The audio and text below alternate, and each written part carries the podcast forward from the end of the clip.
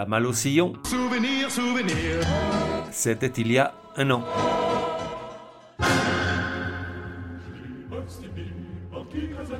La voix des sillons, numéro 8. Genre, chant populaire. Époque, de 1928 à nos jours. De 1 à 10, probabilité que tu connaisses, 8 pour le nom, 2 pour la jeunesse de la chose, et ça, tu vas voir, c'est pas prudent. Artiste, les chœurs de l'armée rouge. Pourquoi c'est pas prudent? Réfléchis, on connaît tous quelqu'un dont la vie a un jour dérapé au point de se retrouver attaché à une chaise en fer dans les sous-sols du Kremlin face au tsar des temps modernes, Vladimir le bien nommé. Et un jour, tu pourrais bien toi aussi connaître pareille mésaventures. Comment sauverais-tu ta tête et tes ongles, tes doigts, tes rotules, enfin tous ces trucs dont on a pas mal besoin au quotidien En épatant Vladimir, pardi, en lui déballant tout ce que tu vas apprendre aujourd'hui, car figure-toi, Vladimir est super méga fan des cœurs de l'armée rouge, il a tous les disques, il y a plein de posters dans sa chambre, et il ne lui manque que deux images pour terminer son album Panini. Et si en plus tu lui sifflais pleine ma plaine dans l'oreille, alors Vladimir t'emmènerait pêcher le saumon torse nu dans les steppes, et le soir, devant le feu de camp, vous lèveriez un dernier shot de vodka à la gloire de la Russie éternelle, sa vaillante armée, son chien voltigeur et Alexandre Alexandrov.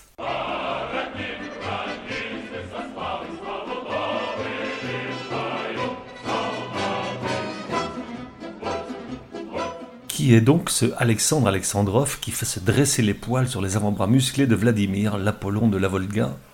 Là, on parle d'un vrai héros de la Grande Russie, probablement un ton en dessous de Yuri Gagarin, mais au moins à la hauteur d'un Tolstoï ou de la danseuse Maya Plisetskaya, pour n'en citer que deux. De toute façon, je serais bien en peine d'en nommer d'autres. Donc, Alexandre Alexandrov, père fondateur des Chœurs de l'Armée Rouge et créateur de l'hymne russe, Forcément, ça pose son homme et du coup, tu comprends pourquoi Vladimir en pince pour ce gars-là.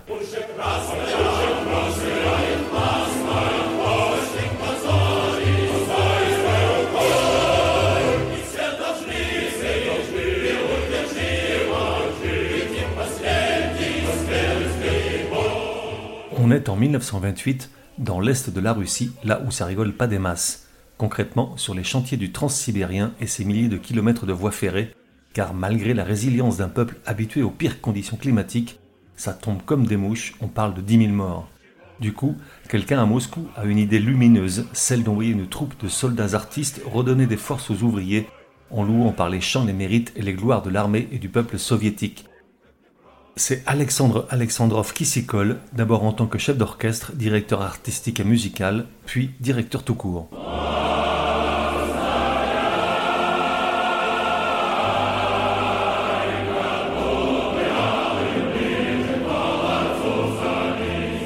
Au départ, ils ne sont que douze parmi les centaines de milliers de soldats que compte l'armée, douze hommes choisis pour leur voix profonde et puissante et un tour de poitrine équivalent à trois ours bruns du Kamchatka ligotés ensemble. Cinq ans plus tard, l'ensemble compte déjà 300 soldats qui chantent à plein poumon un vaste répertoire inspiré de la musique traditionnelle russe et constitué de chants sacrés et d'opéras populaires. C'est durant la Seconde Guerre mondiale qu'il gagne ses lettres de noblesse et sa réputation. Là où le soldat agonise, souffre et pleure une fiancée laissée seule, les cœurs de l'armée rouge le bercent.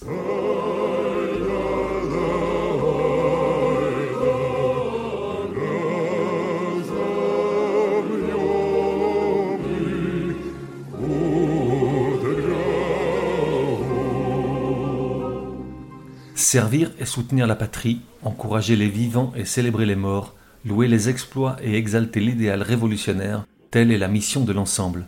Ce sont ainsi plus de 1500 représentations qu'il donne sur les différents fronts, les pieds dans la boue ou les mains sur les lits d'hôpitaux, partout où la foi est ébranlée et la raison perdue. Ça nous change des Doors et des Stones au Vietnam. Certaines des chansons interprétées sont d'une beauté fulgurante, de celles qui étreint les cœurs, comme Pleine ma plaine, que tu ferais bien apprendre à siffler.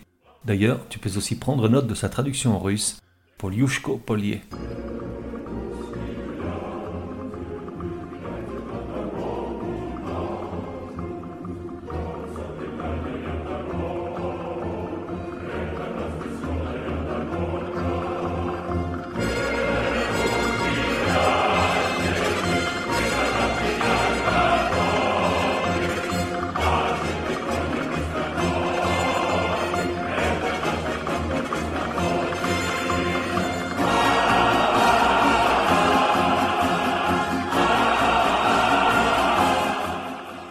Alexandre Alexandrov décède un an après la fin de la guerre et est remplacé par son fils Boris. À partir des années 50, la popularité des chœurs de l'armée rouge commence à dépasser les frontières de l'Union soviétique et trouve un écho particulier dans plusieurs pays dans le monde, dont la France. En 63, un label français, Le Chant du Monde, spécialisé dans la musique classique française et russe, invite l'ensemble à Paris pour enregistrer un album dont, roulement de tambour, je possède fièrement un exemplaire original. Voici ce que dit le directeur du label au dos du vinyle. Les 17 et 18 décembre 1963, nous avons eu le privilège d'enregistrer Salvagram à Paris, l'admirable ensemble des chœurs de l'armée soviétique que dirige le colonel Boris Alexandrov. Ce disque restitue les voix incomparables de certains des plus grands solistes de l'ensemble et celle immense des chœurs, la musique de leur orchestre populaire. Nous gardons au cœur ce que ce disque ne peut exprimer, la gaieté, la joie de vivre, la passion de tous ces artistes, la souriante autorité du très grand chef qu'est Boris Alexandrov, la chaude amitié qui lie tous ces hommes et dont ils ont su à profusion nous donner les marques.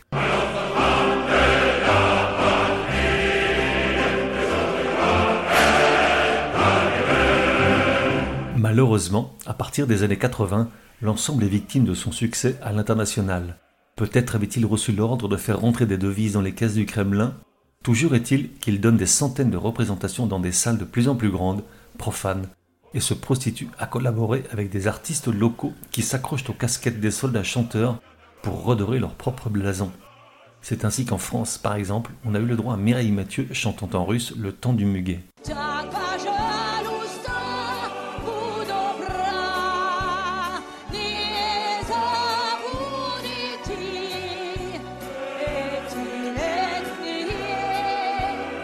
Mais aussi à l'ineffable Joe Dassin avec Si tu t'appelles Mélancolie, Elvis, donne-moi la force. Si tu t'appelles Mélancolie, si l'amour n'est plus qu'une habitude.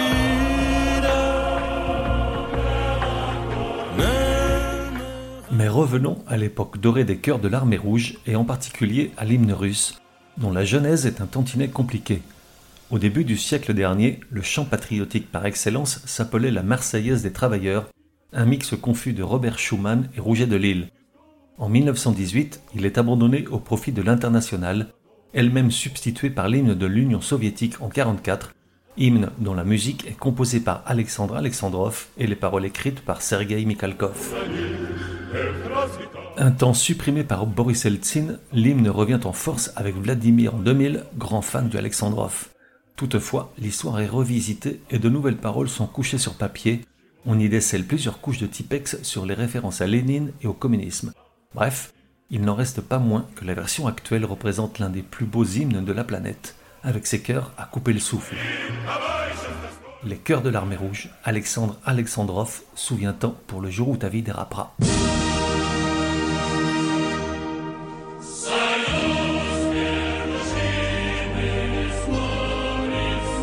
Se retrouve dans un prochain numéro de La Voix des Sillons. En attendant, café et à la messe.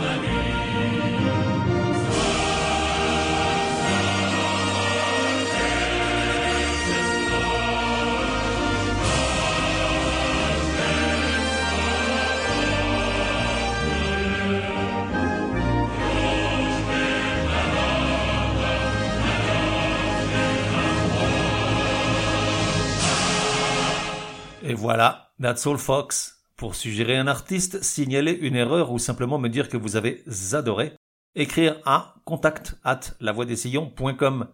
Et puis, n'oubliez pas, La Voix des Sillons a besoin de vous. Chaque épisode nécessite beaucoup de temps de préparation, rédaction, écoute, enregistrement, montage, programmation, etc., etc., sans compter les coûts induits. Alors si écouter ce podcast est un plaisir et source de bonnes rigolades et de découvertes inespérées, merci de me donner une ou des raisons de continuer. Tout apport sera le bienvenu. Plus d'infos sur lavoidessillons.com ou directement sur tipeee.com, e e, e Merci et à bientôt.